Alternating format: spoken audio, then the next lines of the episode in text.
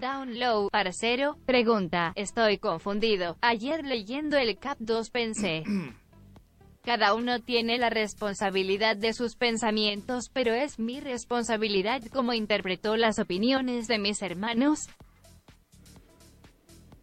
Cada uno tiene la responsabilidad. Y esa responsabilidad depende de cómo quieras pensar. Soy responsable de elegir la interpretación o las creencias convenientes para alcanzar un objetivo. Está muy relacionado con una oración que hemos estado explorando también en algún momento, que inicia, soy responsable de lo que veo, elijo lo que quiero experimentar y sentir.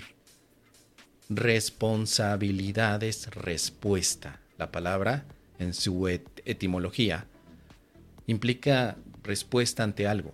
Entonces, mi respuesta ante mis hermanos será una percepción de amor. La responsabilidad es una habilidad de la respuesta para contestar con milagros en lugar de contestar con separación y dolor. Responsabilidad de pensar, pero también de responder. El obrador de milagros tiene una sola responsabilidad, que está enlazando a los milagros, al perdón y a la expiación. La única responsabilidad que tiene el obrador de milagros, o el practicante milagroso, o el milagronauta para los cuates, es así, la expiación. Hay una lección o varias lecciones que hacen una llamada a esto, pero la encontramos primeramente en la parte número 2, en el capítulo 2. La única responsabilidad la única responsabilidad del obrador de milagros es aceptar la expiación para sí mismo. Entonces no nos cargamos de más responsabilidades porque la expiación tiene todo. Responderemos con la expiación. Hemos pensado que la expiación es algo ajeno, que está fuera de nuestra capacidad de comprensión y eso nos ha llevado a suponer que entonces es difícil de utilizar. Pero si el obrador de milagros tiene como responsabilidad única aceptar la expiación, se convierte entonces en un canal de expiación. El milagronauta es entonces esa expresión de perdón, de milagros, de corrección. Es un canal, es un medio, es un vehículo. Así que la única responsabilidad que tenemos sigue siendo aceptar expiación, aceptarla. Y a veces esto se confunde y pensamos que la expiación no se acepta, sino que se trata de invocar, pedir de un lugar lejano. Pedir expiación no es lo mismo que aceptarla. Si mi camino es la aceptación de la expiación, quiere decir que es parte de mí, que ya está integrada a mí. Pero si yo pido expiación por algo, quiere decir que está lejos de mí en algún otro lugar y estoy esperando que el Espíritu Santo me mande la expiación.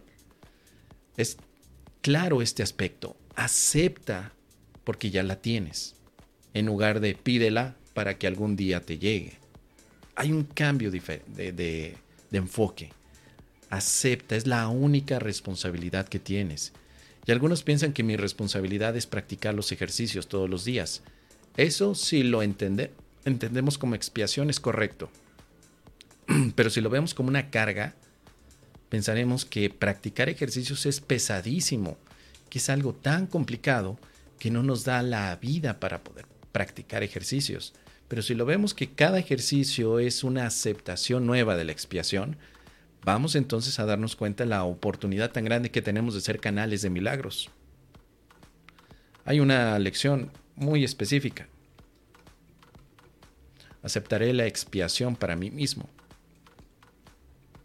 expiación. Vamos a ver. Aceptaré la expiación para mí mismo. Lección 139. Con esto se acaban todas las decisiones. Con esta lección llegamos a la decisión de aceptarnos a nosotros mismos tal como Dios nos creó. Entonces mi responsabilidad es aceptarme también como Dios me creó. No es mi responsabilidad fabricar un ser diferente al que Dios creó. Más bien mi responsabilidad es aceptarme y también aceptar a mi hermano tal como Dios lo creó.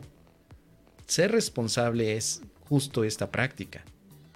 Así que por eso, eh, una vez que aceptamos esta expiación, las cosas cambian porque lo vemos desde un punto de vista amoroso donde no hay separación. Entonces nos dice, lo único que se te puede pedir, lo único a ti como practicante, es tu aceptación. Pues lo que eres es algo incuestionable. O sea, el Espíritu Santo no te pide cosas complicadas, solamente que aceptes quién eres, no quién crees ser. Por eso se te dice en la lección 199 que no eres cuerpo, no aceptes que eres un cuerpo. Acepta que eres espíritu. Eso es la responsabilidad que tenemos. Responsabilidad es la respuesta, es decir, ¿qué tengo que responder ante cualquier cosa? Simple, que soy amor. Nada más, no tengo ningún otro aspecto distinto a ello. ¿Qué te parece, querido parcero? Déjame tus comentarios y hazme saber qué otro aspecto de responsabilidad crees que está relacionado con esto. Déjamelo saber.